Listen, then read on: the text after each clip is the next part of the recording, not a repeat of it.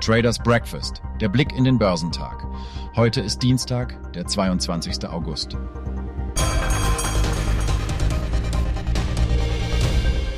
Trotz des jüngsten Anstiegs der Renditen von zehnjährigen US-Schatzanleihen zeigten die asiatisch-pazifischen Märkte Widerstandsfähigkeit und verzeichneten durchweg Gewinne.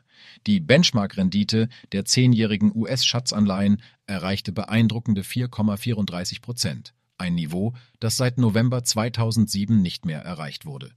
Es ist wichtig zu beachten, dass höhere Anleiherenditen oft mit niedrigeren Aktienkursen korrelieren. In Japan legte der Nikkei 225 um 0,67 Prozent zu, während der Topix ebenfalls Stärke zeigte und um 0,73 Prozent stieg. Über Nacht hat die Chipsparte der Softbank-Gruppe einen Antrag auf eine Börsennotierung an der Nasdaq gestellt. Branchenexperten gehen davon aus, dass dieser Börsengang möglicherweise der größte des Jahres werden könnte. Der südkoreanische Kospi legte 0,53 Prozent zu, begleitet von einem Anstieg des Kosdaq um 0,42 Prozent. In Australien behielt der S&P ASX 200 Index eine vorsichtige Position bei und bewegte sich knapp oberhalb der Nulllinie. Der Hang Seng Index in Hongkong erholte sich von einer siebentägigen Verlustserie und legte um 0,54 Prozent zu.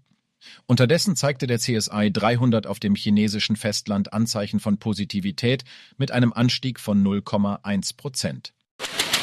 Die technologielastigen Nasdaq-Börsen in den USA haben sich am Montag von ihren deutlichen Verlusten seit Monatsbeginn etwas erholt. Der Dow Jones Industrial hingegen blieb stabil. Beachtlich ist jedoch, dass der bekannteste Wall Street Index seit Anfang August deutlich weniger eingebüßt hat als die Nasdaq-Indizes. Robuste US-Konjunkturdaten und ein offenes Protokoll der US-Notenbank Fed, das alle Optionen für künftige geldpolitische Maßnahmen offen ließ, haben jüngste Befürchtungen über weitere Leitzinsanhebungen verstärkt. Technologiewerte gelten als besonders empfindlich gegenüber steigenden Zinsen.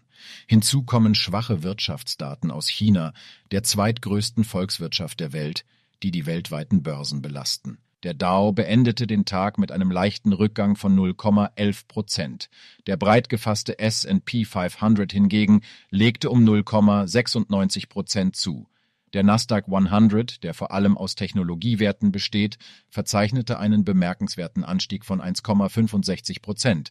In diesem Monat hatte der Nasdaq 100 rund 6 Prozent verloren, während der Dow nur um 3 Prozent gesunken war. Experten betonen, dass die verlangsamte Wirtschaftsdynamik Chinas die globalen Märkte beeinflusst und Sorgen über mögliche Auswirkungen auf die Weltkonjunktur aufkommen lässt.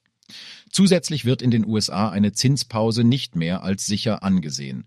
Anhaltspunkte für die künftige Geldpolitik der Vereinigten Staaten könnten Ende der Woche BI einem Notenbankertreffen in Jackson Hole im Bundesstaat Wyoming bekannt gegeben werden. Dort wird auch eine Rede von Jerome Powell, dem Vorsitzenden der Federal Reserve, erwartet. Unter den Einzelwerten verzeichnete die Tesla-Aktie einen Anstieg von 7,3 Prozent und gehörte damit zu den stärksten Werten im Nasdaq-Auswahlindex. Dennoch hatte sie seit Monatsbeginn erhebliche Verluste hinnehmen müssen. Die Nvidia-Aktie stieg um 8,5 Prozent im Vorfeld der erwarteten Quartalszahlen des Grafikprozessorentwicklers am Mittwoch. Die bisher im August erlittenen Verluste wurden somit wieder wettgemacht. Besonders beeindruckend war der Anstieg der Moderna-Aktie um 9,3 Prozent. Nach einem schwierigen Jahr für den Covid-Impfstoffhersteller forderte ein Regierungsbeamter die Amerikaner auf, im Herbst ihre Corona-Impfungen aufzufrischen. BioNTech verzeichnete einen Anstieg von 6,5 Prozent und Pfizer von 1,0 Prozent. Nach einem uneinheitlichen Start in die Woche können sich deutsche Aktien am Dienstag voraussichtlich von den positiven Impulsen der US-Börsen inspirieren lassen. Der Handel in den USA gewann am Vorabend nach dem europäischen Börsenschluss nochmals an Fahrt. Gleichzeitig blieben aus China, das unter einer Immobilienkrise leidet, schlechte Nachrichten vorerst aus. Der XDAX deutet eine Stunde vor Handelsbeginn an, um 0,3 Prozent auf 15.652 Punkte höher zu eröffnen.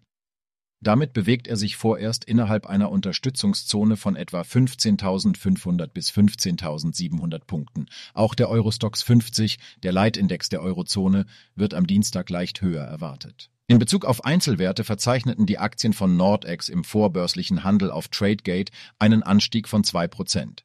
Dies wurde von einem Auftrag aus Kanada über 49 Windkraftturbinen unterstützt. Die Aktien von SFC Energy gewannen sogar 6%. Der Hersteller von Brennstoffzellen verzeichnete im zweiten Quartal einen Gewinn, der über den Erwartungen lag.